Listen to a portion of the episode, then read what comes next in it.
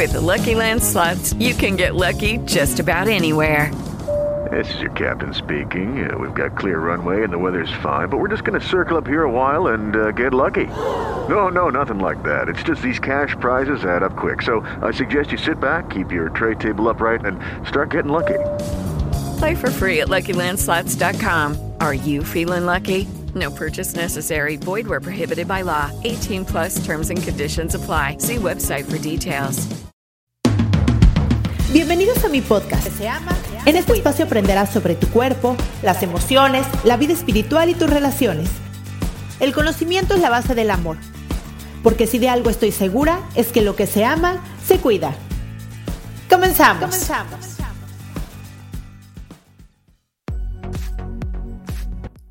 Hola, ¿cómo estás? Bienvenida a Lo que se ama, se cuida. Yo soy Cristian Raimond y soy psicoterapeuta. Me especialicé en niños, adolescentes, adultos, diagnóstico y prevención de trastornos de la conducta alimentaria y en terapia de pareja. Y hoy quise hacer un capítulo de podcast del trastorno límite de la personalidad. Así es que si le pecaste aquí, significa que tienes curiosidad por la enfermedad o tienes dudas si alguno de tus familiares tiene trastorno límite de la personalidad. Yo te recomiendo que si ya estás en la duda, lo lleves a un diagnóstico ya. ¿Por qué? Porque las personas que tienen trastorno límite de la personalidad sufren muchísimo. Y se hace cuando la familia no se hace cargo y cuando no se les diagnostica y no saben qué les está pasando, de verdad la vida se hace mucho más complicada porque la gente que tiene trastorno límite de personalidad es muy fácil que caiga en conductas peligrosas respecto a las drogas, al sexo, comportamientos agresivos, o sea, muchas cosas que tienen que ver con las adicciones y la impulsividad que la verdad son muy riesgosas, ¿no? Entonces sí vale la pena que si tienes esta duda, no solamente escuches este podcast, sino la verdad te acerques a un profesional de la salud. El más indicado en este caso es un psiquiatra, porque si es así, de una vez te va a recetar algo si lo necesitas. Entonces yo te diría, si ya tienes la duda, ve al psiquiatra y de ahí buscas corriendo algún psicoterapeuta súper empático que conozca el tema, que sepa si es un adolescente que tenga una especialidad en la adolescencia, porque hay que saber, los, hay que saber tratar a los adolescentes. Y si no es así, alguien que, que sepa del tema y que sepa manejarlo, ¿sí? No es un tema fácil, es un tema que tiene mucho riesgo, riesgo de autolaceración, riesgo de suicidio, por lo tanto es importante eh, tomarlo en cuenta, es importante saber que si, si te haces responsable de algo así, de tener un paciente así, es importante que lo tengas muy pendiente, que estés muy, muy cerca y que puedas llevar este caso como de la mano casi casi con la familia y con el paciente. Bueno, y en el DSM5, que el DSM5 es un manual de diagnóstico y, estadístico de los trastornos mentales que lo hace la Asociación Americana de Psiquiatría, y ahí ven todos los, vienen todos los descripciones, síntomas y todos los criterios para diagnosticar los diferentes trastornos mentales. El trastorno límite de la personalidad, que también es conocido como borderline, que también eh, tiene ese nombre en Estados Unidos y de repente aquí lo mencionan aquí, tiene diferentes síntomas. Mucho cuidado con las etiquetas, porque a pesar de que necesitamos ciertos conceptos y nombres para poder, mm, ahora sí que agrupar ciertos síntomas y sobre todo para diagnosticar un tratamiento, lo importante es comprender a la persona, verlo como un todo, ¿no? Porque aunque tenga ciertos síntomas y aunque tenga cierto diagnóstico, no deja de ser una persona que tiene virtudes, defectos, dones, talentos, etc. Y a veces cuando ponemos estas etiquetas identificamos a las personas como eso y no son solo eso. Simplemente es una enfermedad que tiene que ver con la mente, ¿no? Así como hay enfermedades que tienen que ver con el cuerpo, hay enfermedades que tienen que ver con la mente, ¿no? Los síntomas son Comportamientos compulsivos, comportamientos eh, agresivos, inestabilidad afectiva, también sienten mucha ira, dependencia, les cuesta muchas veces eh, la escuela, ¿no? Tienen cierto tipo de fracaso escolar, no siempre. Y generalmente son súper sensibles y también les cuesta mucho trabajo la onda social, ¿no? Poder socializar. El núcleo de la enfermedad es que, bueno, e, esta enfermedad no se ve, ¿no? Y eso, y eso es eso cuesta mucho trabajo. ¿Por qué? Porque hay enfermedades donde el mismo paciente dice, hay algo que está mal en mí, o sea, porque se puede dar cuenta que está deprimido, por ejemplo, ¿no? Entonces sabe que hay algo que le pasa adentro, aunque no sepa el nombre y no sepa el diagnóstico, que le indica que algo está mal. eh, los que tienen trastorno límite de la personalidad, muchas veces, la mayoría de las veces, no lo ven así. Sufren, pero ellos no saben que están sufriendo. Ellos no saben que lo que les pasa es por dentro. Y entonces, ¿qué pasa? Cuando sufres, el cerebro empieza a buscar qué es lo que le genera el sufrimiento y siempre encuentran, pues, alguien que se los genera, ¿no? Generalmente es con los padres, ¿no? Con algún todos como padres hemos fallado en algún momento de nuestras vidas o tomando ciertas decisiones o incluso ciertos momentos o ciertas circunstancias donde ellos pueden decir, esto fue lo que me hizo daño, ¿no? Esto fue lo que me lastimó y sufren mucho a partir de eso, ¿no? ¿Por qué se llama límite? Porque es un, además de, a mí se me hace un término horrible, pero porque está muy estigmatizado, ¿no? pero eh, yo le podría llamar mejor un, término como limítrofe o fronterizo, que se me hace un poquito mejor que, que, límite, ¿no? Porque justo le pusieron límite porque va en un límite entre lo neurótico, que son como las fobias, em, eh, eh, las obsesiones, etcétera, y límite con lo psicótico, ¿no? Que es, obviamente, pues eh, tiene todos los términos que tienen que ver con la psicopatía. Antes la psicopatía eran todos los trastornos mentales, ahora no, la psicopatía tiene que ver más con lo psicótico, ¿no? Y el límite se queda en medio. Entonces, por eso ha sido como tan difícil este, este, este diagnóstico, porque también es difícil entenderlo desde afuera, ¿no? Es importante dejar súper claro que es una enfermedad, o sea, cuando alguien tiene un trastorno límite de la personalidad, es una enfermedad. ¿Qué pasa con una enfermedad? Una enfermedad hay que atenderse porque si no se atiende, generalmente tiende a ir a, ser más grave y a ir peor y muchas veces hasta morir. Y no es una excepción con el trastorno límite de la personalidad. ¿Por qué? Sufren muchísimo, sienten mucho vacío, sienten mucho miedo, sienten mucha sensación de abandono, se sienten muy solos y por eso tienen muchas veces pensamientos suicidas o autolaceraciones, ¿no? Creo que es importante darnos cuenta de la gravedad de esta enfermedad si no se atiende, porque al final es una enfermedad de mucho sufrimiento que afecta mucho a la familia y que no tiene, no tiene cura como tal, es decir, es un tratamiento que sí puede curarse, pero nada lo garantiza, es decir, es un tratamiento que tiene que estar acompañado generalmente yo diría el 99% de las veces de mm, medicamentos junto con psicoterapia. La psicoterapia en este caso es muy importante porque los psicoterapeutas tienen que saber que atrás de todo lo que se expresa, es decir, atrás de la ira, del enojo, de los comportamientos o groserías o todo eso, existe el miedo, la soledad, el vacío, el abandono. Porque es importante conectar con eso que hay de atrás no dejarnos llevar por esto que se ve enfrente, por este, este comportamiento que dicen, bueno, es, es para manipular, es para llamar la atención. Sí, es una manera, sí es para llamar la atención porque necesitan ayuda y es una manera de pedir ayuda. Entonces es muy importante que tengamos eso en mente. Los psicoterapeutas profesionales de la salud y las familias tenemos que saber qué hay atrás de ese grito de ayuda, qué hay atrás de ese enojo, qué hay atrás de que se corten, qué hay atrás de esos pensamientos para poder comprender mejor. Porque a veces eso mismo causa rechazo, porque la gente no entiende, pone etiquetas, la familia se enoja. Este trastorno entonces tiene que ver más con el miedo, con el dolor, la soledad, el vacío. Muy contrario a los psicópatas, ¿no? Los psicópatas no sienten mm, pena o no sienten arrepentimiento por lo que hacen, ¿no? Y los que tienen trastorno de la personalidad, por supuesto que lo sienten, ¿no?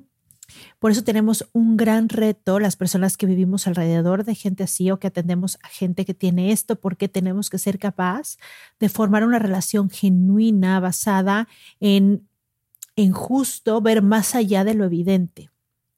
Son personas que se ven muy independientes, pero la verdad es que no lo son.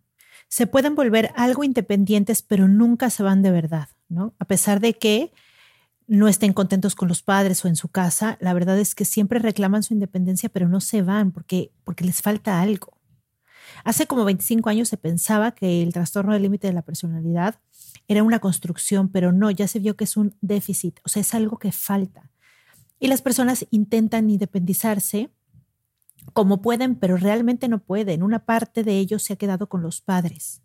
Es algo totalmente psicológico, pero además ellos se sienten muy enojados porque saben que hay un déficit, o sea, se quieren ir pero no pueden y sienten que la culpa es de los papás y tienen la sensación que algo les falta. Los padres viven también la vida del paciente y hay una aparente individuación, pero realmente son muy dependientes, ¿no? Muy dependientes de los padres. La terapia ayuda muchísimo. Hello, it is Ryan, and we could all use an extra bright spot in our day, couldn't we? Just to make up for things like sitting in traffic, doing the dishes, counting your steps, you know, all the mundane stuff. That is why I'm such a big fan of Chumba Casino. Chumba Casino has all your favorite social casino style games that you can play for free anytime, anywhere with daily bonuses. That should brighten your day a little. Actually, a lot. So sign up now at chumbacasino.com. That's chumbacasino.com. No purchase necessary. VGW Group. Void were prohibited by law. See terms and conditions. 18 plus. Los TLP no tienen perspectiva. TLP es, es como se dice en el trastorno del límite de la personalidad. Y eh, sienten que les falta algo. Eso es importante saber, ¿no? Antes se pensaba que no sufrían, pero se ha visto que sí, que sufren muchísimo, tienen mucha ansiedad, tienen muchas distimias, que di- distimias son como esta, estos cambios de humor súper fuertes, cambios de estado de ánimo. Y eso, pues imagínense cómo puede afectar a, un, a una persona, ¿no? De repente sentirse totalmente solo y vacío, sufrir muchísimo por alguna cosa que les pasó en la escuela, ¿no? Un paciente con depresión, por ejemplo, como les contaba, reporta ciertos síntomas como de que algo, algo está muy mal en ellos, pero los trastornos límite de, la personalidad les cuesta mucho trabajo saber que sí es una deficiencia, o sea, que algo les falta. Saben, solamente saben que algo les hace sufrir, pero no saben bien qué, ¿no?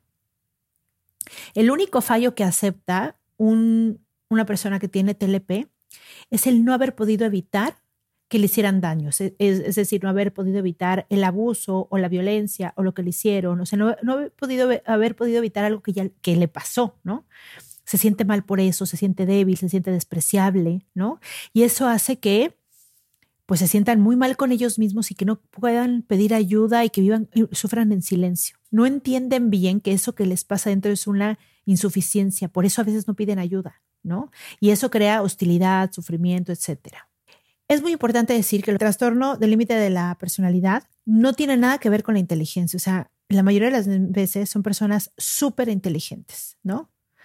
Pero esta parte, académicamente son súper inteligentes, pero esta parte social es la que les cuesta muchísimo. Digamos, no tienen tanta inteligencia emocional, pero tienen a veces la inteligencia para ser excelentes estudiantes, ¿no? Los siempre tienen un fracaso escolar. La conectividad de las neuronas está alterada, lo que indica que pues no es para siempre, ¿no? Hay, hay una inflamación en cierto lugar que se puede aumentar por sufrimiento, estrés, etcétera, ¿no? El que haya algún fallo en el cerebro no siempre significa que sean irreparables, ¿no? Hay muchas cosas que son, que, que obviamente con entrenamiento y con medicamento y demás se pueden como reparar y volver a formar. Es importante saber que muchas veces por por esta percepción de que algo está mal afuera y no adentro, que es algo que sienten mucho, pues a veces no se toman los medicamentos. ¿Y qué es lo que sucede? Los, medicamentos psiquiátricos tardan en hacer efecto y hay que irlos quitando pausadamente con ayuda del psiquiatra. No puedes llegar y un medicamento psiquiatra, psiquiátrico dejártelo tomar de un día a otro. ¿Y qué pasa? Se sienten bien, y dejan de tomar los medicamentos. Entonces, imagínense, un medicamento que controla y ayuda a la impulsividad, al estado de ánimo, etcétera, y de repente lo quitas de tajo, obviamente de repente sienten que caen en un vacío, en un lugar donde se sienten súper mal, en un lugar de soledad y como les digo, les cuesta unir que es algo que está en ellos mal. Entonces, tardan en darse cuenta, pasan cosas afuera que los llevan a preguntarse qué pasa. La gente que está alrededor les dice que algo es algo necesita, si algo está mal y otra vez regresan al medicamento. Entonces, esta es la parte más difícil de, de tratar, que realmente se hagan conscientes de la enfermedad, la acepten y que vean que con los fármacos y con una buena terapia, ellos pueden salir adelante y pueden tener una linda, muy, una vida muy linda pero es importante hacerse cargo totalmente de la responsabilidad y trabajar mucho en terapia, ¿no? Entonces, el tratamiento, pues bueno, tiene que ser, eh, farmacológico y psicológico. En cuanto a lo farmacológico, es importante que se tomen los medicamentos porque les ayudan mucho a reducir la angustia y la hostilidad, la impulsividad, la ansiedad, toda esta parte, ¿no? A veces la depresión. El psicológico, bueno, como les decía, hay que crear vínculos fuertes en terapia y estar muy conscientes de eso. El tratamiento tiene que llevar una, gran carga de aceptación, de reconocimiento del sufrimiento, de estar ahí para el otro, ¿no? Evitar esta confrontación, porque a veces, ¿qué pasa? Yo he recibido pacientes que llegan de otros psicólogos, psicoterapeutas que se tomaron personal algún tipo de comentario de agresividad y entonces se enganchan con el paciente, se lo toman personal y eso no puede pasar. ¿Por qué? Porque de por sí vienen de un ambiente hostil donde se sienten rechazados o abandonados y de repente llegan a un psicólogo y a otro y a otro porque no saben manejar este tipo de, trastorno. ¿Y qué pasa? Pues les duele más, las heridas son más profundas, se sienten más abandonados, más rechazados, etc. Entonces, por eso es muy importante nunca perder eso de vista, ¿no? Crear una relación genuina, verdadera, basada en la honestidad entre, entre el paciente y el terapeuta. La gente que tiene trastorno límite de la personalidad son muy sensibles a los cambios del entorno, ¿sí? A cualquier cambio que tenga que ver con la familia. Recordemos que es una enfermedad que no es genética, es una enfermedad sistémica, se crea en el sistema junto con los rasgos de personalidad de la, de, la, ahora sí que de la persona y eso hace que pueda salir este trastorno. Entonces, es importante estar muy claros de la sensibilidad de la persona que tiene trastorno límite de personalidad, porque a veces no se nota esa sensibilidad, pero sí es.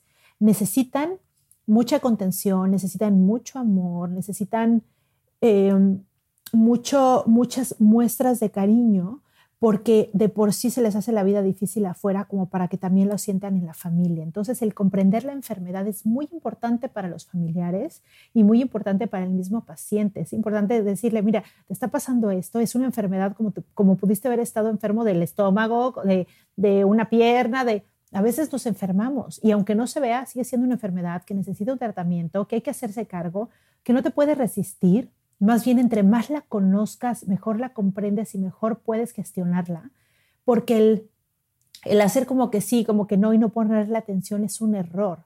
Necesitamos aceptarla y necesitamos saber gestionarla. Y es más, que los pacientes se sientan orgullosos de estar, estar caminando este proceso. Es como, pues eso te tocó, así es el día de hoy. Deja de buscar culpables y cosas porque así es, así es la vida y esto te tocó. ¿Qué vamos a hacer con esto? ¿Cómo le vamos a hacer? ¿No? Porque al final la aceptación es la base de que dejen de sufrir muchas cosas que cuando no lo aceptan y no se dan cuenta, piensan que, que están afuera, que los demás les hacen cosas y no es así. Está dentro, esto tiene que ver con, es una enfermedad de percepción, de, de la percepción de las caras, de las cosas, de las situaciones, de los lugares. De, entonces, claro, se sienten rechazados a veces por la familia, por los amigos, porque su, su conducta es muy cambiante y entonces a veces la gente no sabe qué hacer con eso y sobre todo si no conoce el trastorno y si no lo dicen y si no, bueno, pues se vuelve algo muy complicado a nivel social. Y bueno, este fue el trastorno límite de la personalidad. La verdad fue una embarradita para que pudieran entender un poco cómo es este, este trastorno. Lo que sí les quiero decir que es súper importante es que hay que ver al paciente o al familiar como un todo. De verdad, son personas, en mi experiencia, son personas maravillosas, muchas veces súper sensibles, súper artísticas, muy inteligentes, que a veces cuando etiquetamos dejamos de ver todo lo que es. En mi experiencia, es gente que cuando encuentra qué hacer con su sensibilidad y entiende su trastorno, hace cosas maravillosas con eso. Entonces, no dejemos de ver todo lo que sí es por, por por tener una etiqueta. Es como si dijeras, bueno, pues ahora tienes, no sé, eh, eh, algo, no sé, algo mal en una mano y entonces eres el manco. Es una cosa así, ¿me explico? Cuando no somos eso, somos mucho más que nuestro cuerpo, somos mucho más que nuestra mente y eso hay que tenerlo muy, muy claro, ¿ok? Recuerden que siempre, siempre, siempre el amor va a sumar, nunca, nunca, nunca va a restar. Entonces, siempre con todo el amor del mundo, ya seas un profesional de la salud o un o un familiar o tengas a un amigo cerca con esto, nunca va a sobrar el amor. Eso sí te lo puedo decir. Muchísimas gracias por escucharme. Te pido que compartas este capítulo para quien creas que le puede servir. porque así yo puedo llegar a más mentes y a más corazones. Si te gustó también, te pido que le pongas una estrellita, un comentario, depende de la plataforma que me estés escuchando. Estoy en Instagram, en Facebook, en Apple Podcasts, en YouTube, en Spotify, en, en iVoox y bueno, en muchas plataformas de audio. Y espero que te haya gustado mucho. Te mando un beso y nos vemos el próximo miércoles. Bye bye.